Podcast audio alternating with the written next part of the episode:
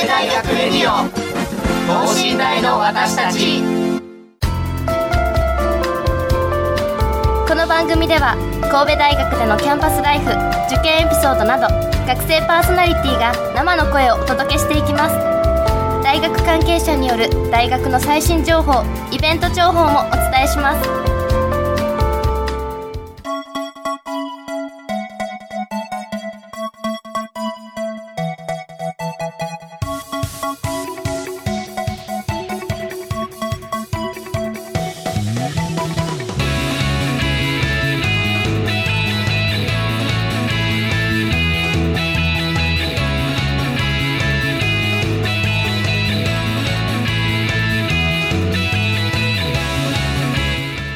皆さんこんばんは。国際人間科学部2回生の馬場周平です、えー、放送日7月19日なんですけどまあ特になんか直近であるわけではないんですけど最近じゃあハマってることをですよね、えー、お話しさせていただきます。あのー、健康にすごく気を使ってますのであのー、晩に1個納豆食べるってことをしてるんですけど納豆あのタレとかかける前にすごく混ぜたらめちゃめちゃいい感じなの納豆菌が活性化するというお話がありまして、えー、タレをかける前に混ぜると、えー、美味しいですし、えー、栄養のたくさん入った納豆が食べれるという話。はいどうでもいいですね。ああがあります。あのー、ぜひお試しくださいということで。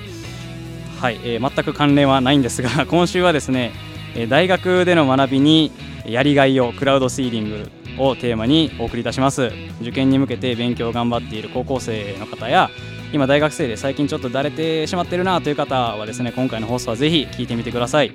大学での学びのモチベーションアップにつながる活動をされている学生団体クラウドシーディングの皆さんにお話をお聞きしていた、えー、お聞きしていきます。この後ゲストの登場です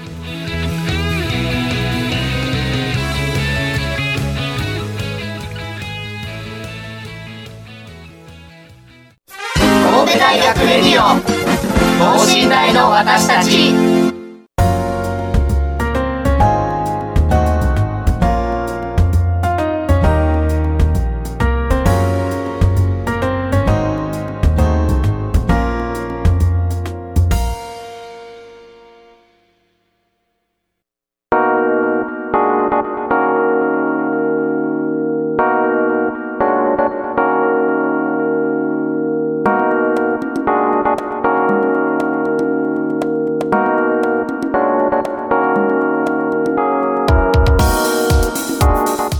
はい、えー、それではですね早速ゲストのお二方に登場していただきましょう。まずはお願いします、はい、えー、こんばんは。神戸大学大学院2回生の生命です。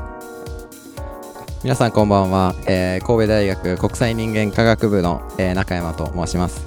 はいよろしくお願いします。はいえっとですね、えー、今回はクラウドシーディングという団体の代表代表に当たるんですかねお二人はそうですね代表と運営やっております、はい、代表のお二方に来ていただいたんですけどもまずはですねえっと多分一回その名前聞いただけだとどういう団体かっていうのがわからない方もいらっしゃると思うのでどういう団体かっていうのの説明をお願いします。はい、えー、私たちクラウドシーディングは高校生や大学生が主体的に学ぶことができるような場所づくりを行っている団体です、えー、この名前のクラウドシーディングですがクラウドはみんなで集まっているイメージでシーリングはそのみんなに対して興味の種をまいていくということから、えー、命名しました。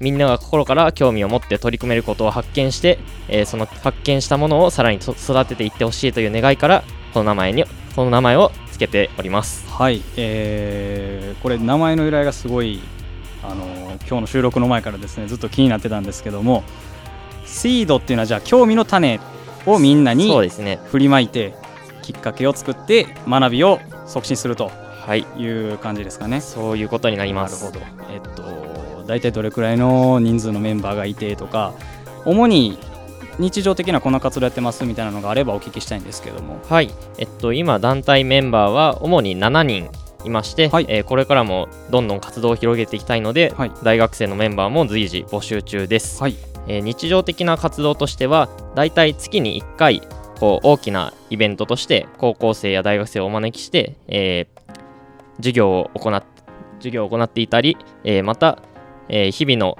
例えば高校生からの要望があればそれに対して大学生との交流場所を提供するなどのイベントも行っております。なるほど、えーこれ大学生のメンバーは7人いるっていうふうに言ってたんですけどもし高校生でこういうの興味あるよっていう方やったら入れたりとかするんですかね？そうですね。まあ 全然全然大丈夫ですね。そのね。今のところはい。ないですけど、もし運営もやってみたいということであればぜひとも協力していただければよりこちらも活動がしやすくなると思いますのではい。そういったことに興味があればその興味の種をどんどん広げていってほしいと思います。いいですね。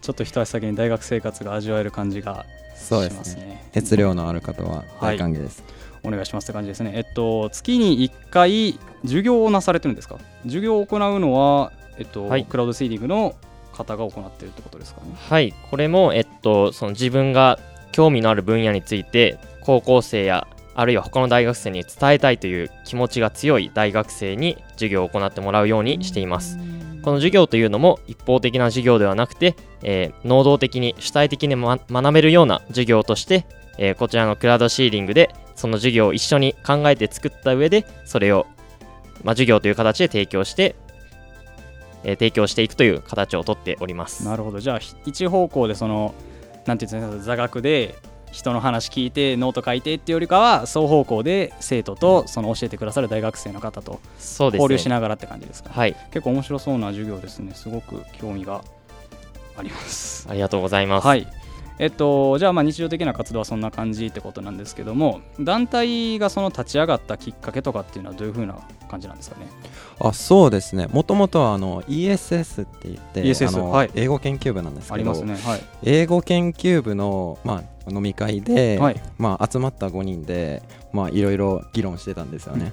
でそこでなんかこのメンバー集まったらなんかできそうっていうちょっとした気持ちから始まったんですけどそこから議論していくうちにそのあの大学生活のその問題っていうのがその見えてきてじゃあ自分たちそれなんか変えたいけどやっぱり現実的に難しい学生なのででもそれでも変えたいと思ってそのとりあえず動いてみようと思ってそこから活動が始まりました。なるほど、えっとまあ今その問題があるとかですねっていうふうなこと言ってたんですけども具体的には大学生こういうとこが問題なんじゃないのっていうのってあるんですか？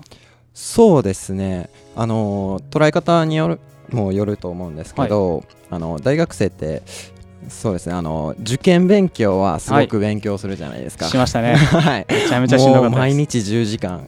あの耐えれたじゃないですか、はい。でも大学に入るとパタって。確かに。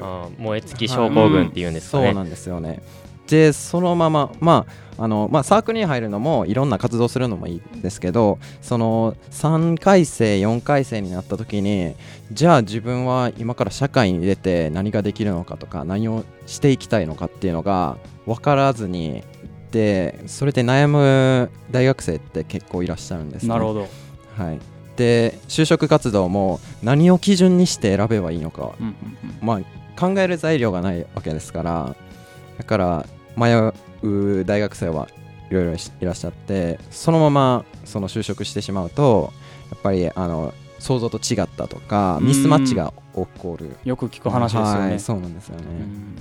そこに問題意識を感じてました。じゃあまあやっぱりね大学入った後ちょっと受験も終わったし一旦休ませてくれみたいな感じでやるのもまあ全否定するわけではないですけども、ずっとそうじゃなくてちょっと勉強してみませんかって感じですかねだからそうですね。やっぱりその自分の興味がある学部に入ることができたらもっと自然にこう勉強しなきゃではなくて勉強したいとか学びたいっていう気持ちが大きくなってそういう将来の就職などの、えー今度社会に出る時期になったとしてもその時点で自分の芯っていうのを持ちながら活動が大学に入っても続けていけるのかなと思ってます。なるほど、えっと、じゃあまあ大学生のその勉強に対して意識改革するのはもちろんのことですけど高校生が学部選ぶときにこういうのとかいいよっていう風なアドバイスもしていきたいってことですかね？そうですね。やはりこの大学の学部選びっていうのが人生の一つのターニングポイント重要なうん。場所になると思うので、はい。そこの選択にこう貢献できたらなと思っていまこれす結構刺さる話なんですよね。なんか学部ここでよかったんかなと思う時がたまに たまにありまして。そういう活動をしているっていうのはすごいいいことやなって思います。なんかでもやっぱり18歳とか17歳ぐらいの子に対してどういうことを興味があってどういうことを勉強したいですかって聞くのって一回聞かれただけだったらちょっと難しい話です、うんそうですよね。なかなかそこまで考えることが考えることができなかったり、うん。考えられていないもしくは考えようとしているけどやっぱりなかなか見つけられていない高校生っていうのも多いと思うので、かなり多いと思いますね、はい。なるほど。じゃあまあそういう感じのところに問題意識持ってて。そうですね。そういった高校生に大学での学びがどういったものがあるのか教えてあげ教えたりもしくは大学生自身もさらに自分、えー自分の興味があることを深められるように活動しています。なるほどえっと最近特になんか関心こういうの持ってるよっていうのがあればお聞きしたいんですけどあのさっき気になったんですけどなんか双方向で授業をするのがやっぱりいいんじゃないかみたいな話されてたんですけどそこに関して何かご意見とかっていうのってやっぱりあるんですかね？そうですね。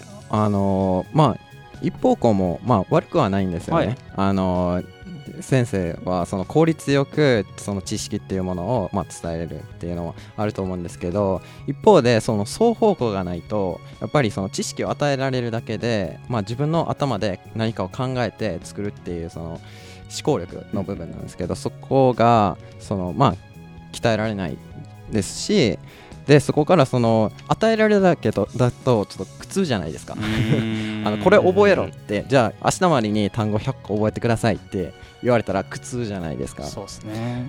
でもなそうじゃなくてその双方向にすることでじゃあ自分は、えー、とどういうふうに作っていきたいのかって自由に考えれてで自分で何か作っていくことによって、まあ、主体性を育むじゃないですけどそのあの自分から何かする自由に何かするっていうところの方がそのあの楽しめるというか学びを楽しんでやっていけるって僕たちは信じてて、なるほど、はい、じゃあインプットの授業というよりかはアウトプットをすることもまさにやっていくってことですかはい。ね。い、やなんか周りの僕のそのそれこそ一緒の同会のやつとかもテスト前にいやもうインプットのところだけ多すぎてあんまりにも面白くないっていうのを結構言ってて大学その高校生だけじゃなくてやっぱり大学の授業でもそういうアウトプットの場っていうのはもうちょい必要なんかなって思いますね僕も。そうですね。大学生のアウトプットの場としてもその私たちに参加して授業をしていただくことで、うん。まあ、そういう活用もできるかなと思ってます。なので高校生自身が授業を受けてアウトプットをしてみるだけでなくて大学生が授業をすることで自分自身のアウトプットの場としてもなるほど。うん活用していただけるのではないかと考えています。そっか自分の学んだことを高校生に伝えるっていうことでですアウトプットの場にもなるってことですね、あやっぱり人ってこうまあ、自慢したいと思うんですよ。自分の知識とか、はい。まあ、ひけらかすというかね。はい、まあ褒められたいと思うんですよね、はい、なのでそういった場も提供できますよということです。なるほど。じゃあ学びをもうそれこそ本当に学びをもっとより良くしたいっていう思いで活動してらっしゃるってことですかね。はいその通りです、はい、ありがとうございます。えっ、とですね、まあ今こういう問題意識持っててやってるっていうのはお聞きたっぷりできたんですけど、えっと具体的に大きいイベントこんなことやってますとかっていうのを直近であればそれをお聞きしたいんですけども、はい、えーでしたら、えー先週の日曜日にはい、もう大きいイベントを行っておりまして。えーこちら信頼で学ぶ1日ということで、えーやらせていただいたんですけれども、はい。えツイッターなどでも宣伝させていただいて大阪からも参加者が来るぐらいお、にぎわっておりました。それはなかなか行動半径が、はい、さらに特別講師もお招きしたりして宇宙の話ですとかデーデータサイエンスの話なんかもうん。盛りだくさんでうんうんうんうん。やりました、その特別講師っていうのは、えーでは大学生、それ大学生の方なんですか？大学生の方ではない。一応大学生大学院生はい。ですねただ起業などもされている方で、あ、なるほど。はい、なのでそういった方と少し縁があってお招きしてやってもらった次第です、なんか楽しそうなことやってますね。14日日曜日、暇やったんで行けばよかった。ぜひぜぜひひ来てくださいまだまだこまだ次のイベントもありますので、はい、ありがとうございます。えっと、参加者の方はこんな感じで、なんか反響がありましたとかっていうのがあれば教えていただきたいんですけど、どんな感じでした？そうですね。ですね。えそその中の一つにこうはい。自分の強みを知ろうというー企画があったんですけども、はい。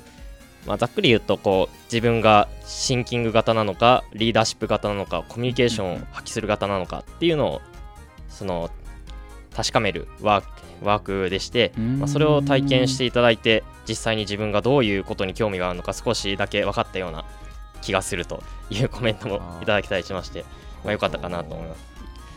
なんか仕事とかあやる上で芸術家肌とかそういうのとかもありますけどじゃあそういうことにもつながるようになってるってことですかね。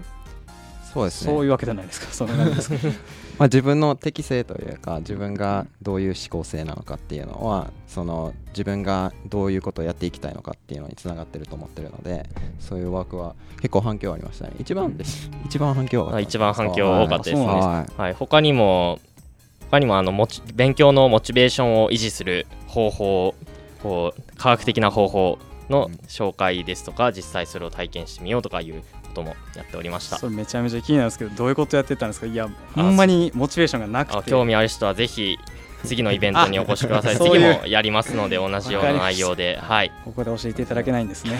わかりました。めちゃめちゃ気になるな。モチベーションか。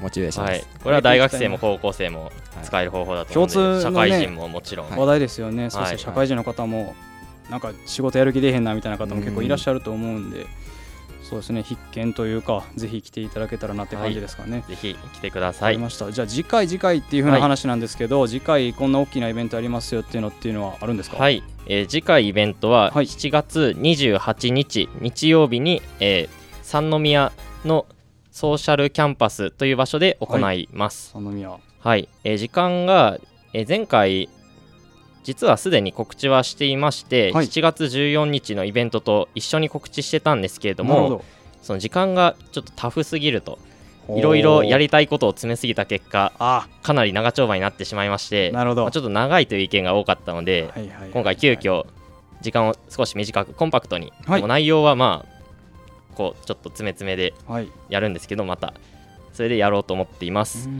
でえー内容は大体同じなんですけれども、はい。時間の方が14時から17時を考えています、3時間。はい。これ前ははい。どれくらいやったんですか時間。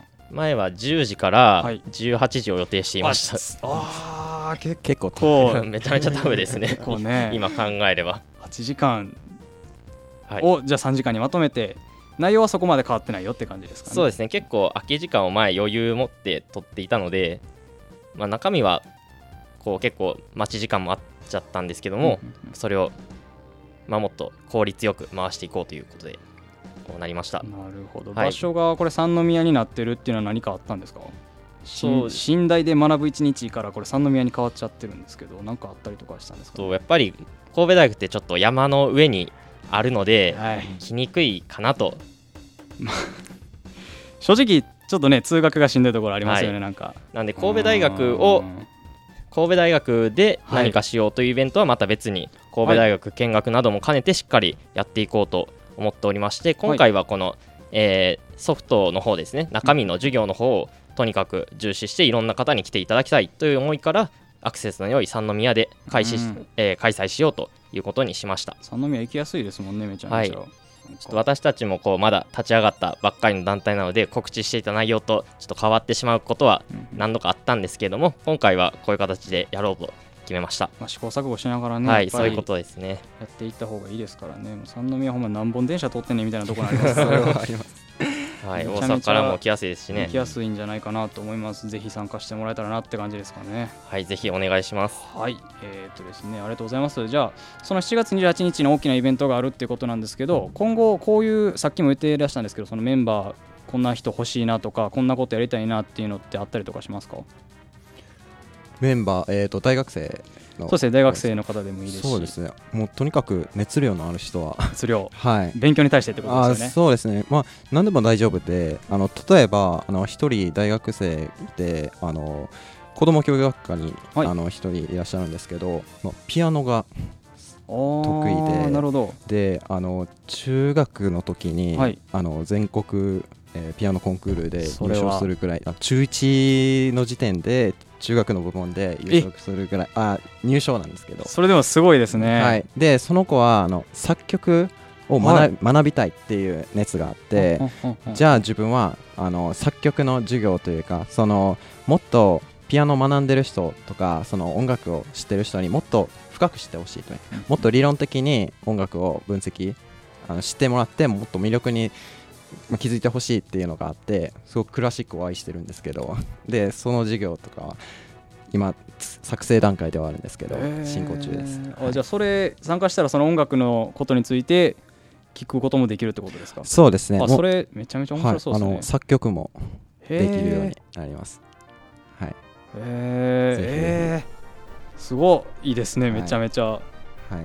今今ですねってつけましたけどちょっとあまりにも内容が濃かったんですごいって言っちゃいましたけど、はい。音楽までカバーしてるんですか？そうですね。あの、え。ー今試行錯誤してる段階なので、はい。あのジャンルっていうのはあの完璧に決まってるわけじゃないんですけど、まあ、いろんな分野あの例えばあのあの学問って言ったら、まあ、理系とか文系に分けられがちなんですけどね。まあ、サイエンスとか、まあ、数学とか物理とか、まあ、メジャーな学部ってあるんですけどちょっとあの文系の科目そのアートとか、うんうん。そのあの正解のない学問っていうか、うん。まあ、そこもその詰めていきたいなと思ってまして、はい、大学入ったらなんかね正解はないよこれみたいなことあ結構そうなんですよね。はい。よく教授の方も言ってらっしゃったりするんで、はい。そうですね。うん。いろんな方に参加していろんな授業を展開していけたらなと思なるほど、ってますうん、ありがとうございます。なんかかなり面白いことをやってらっしゃる団体さんだなというありがとうございます。イメージです。はい。あり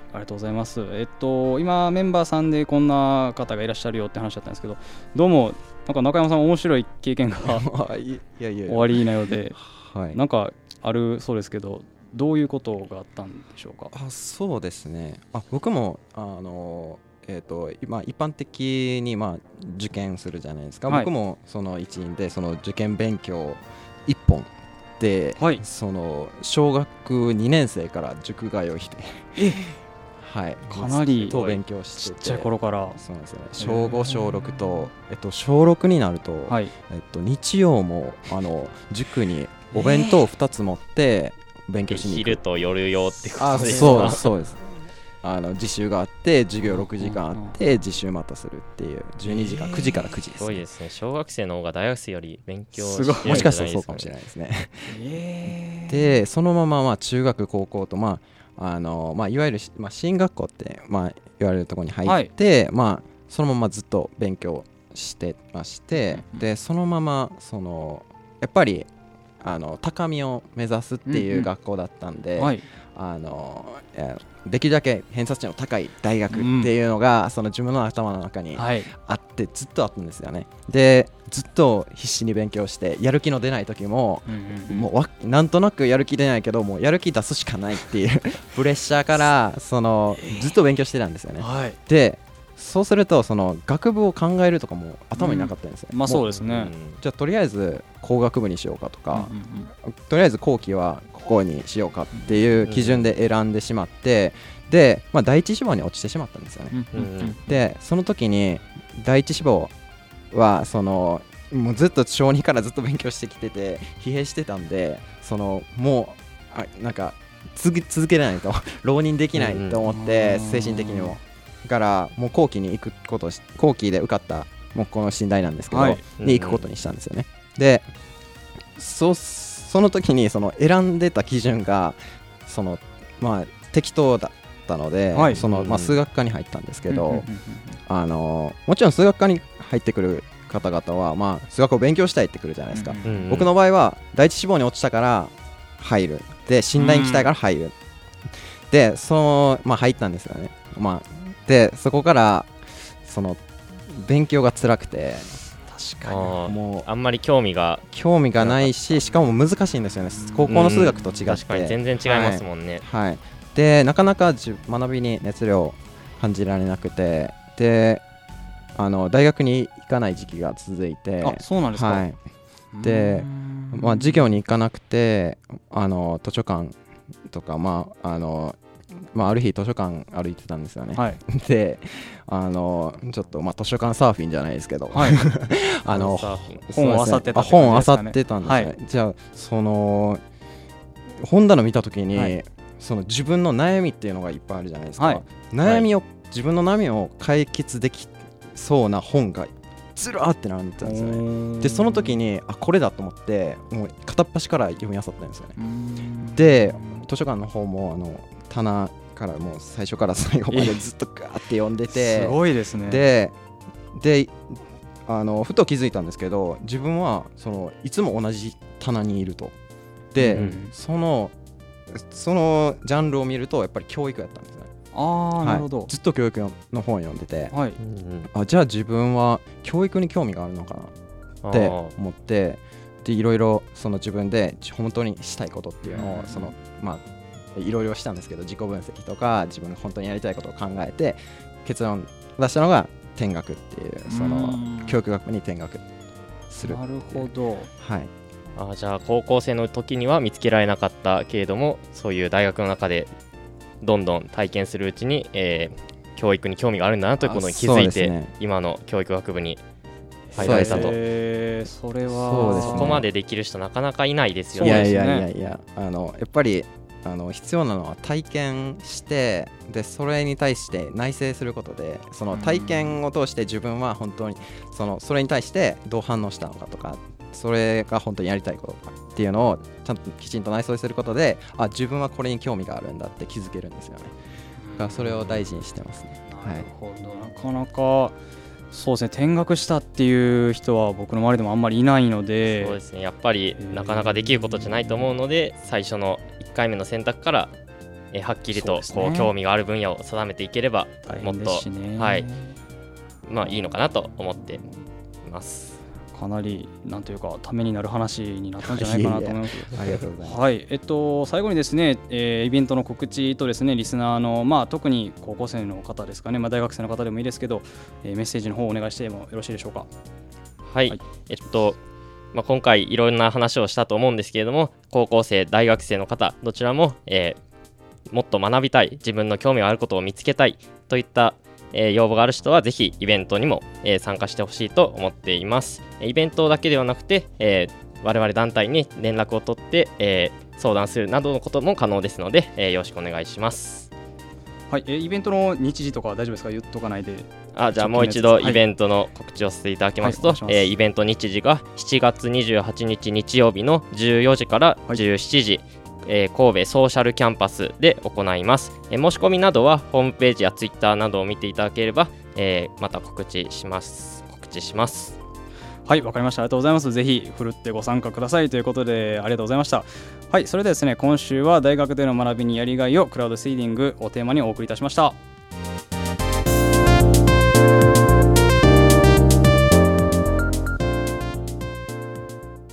神戸大学レディオ等身大の私たち。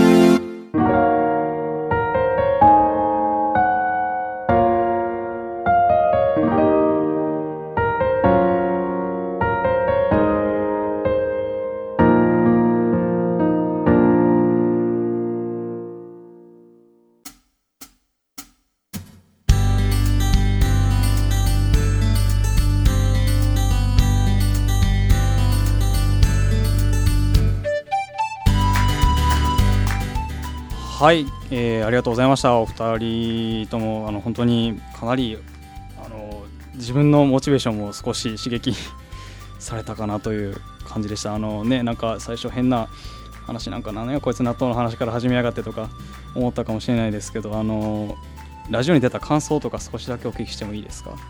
あ。えっとラジオに出るのが夢だったのであそうなんですか？はい。そうなんですか。それは良かったこのお話をいただいた時にあもうすごく楽しそうだなと思っていやー非常にワクワクしていました。一実番最際初の、ね、楽しいですね。はい。パーソナリティが納豆のパーソナリティで。すいません申し訳ない。いやでも思い出に馬場残りますね。さんなんか話うまいですね。うまくないその聞くのがうまいというか聞き出そうとしてくれたのでうわうわ我々の魅力を十分に伝えられたかなと思います。うわもう妙利に作る。いや特に相づちがすごい。ありがとうございます。はい。いやよかっためちゃめちゃいやめちゃめちゃ気分よくラジオを終えること。がいやすみません。ありがとうございました。はい。あのすごく面白いお話が聞けたと思います。はい。ありがとうございました。あり。がとうございました。はい、えーということでですね今週は、えー、馬場周平がお届けしました、えーそれではまた次回。さようなら。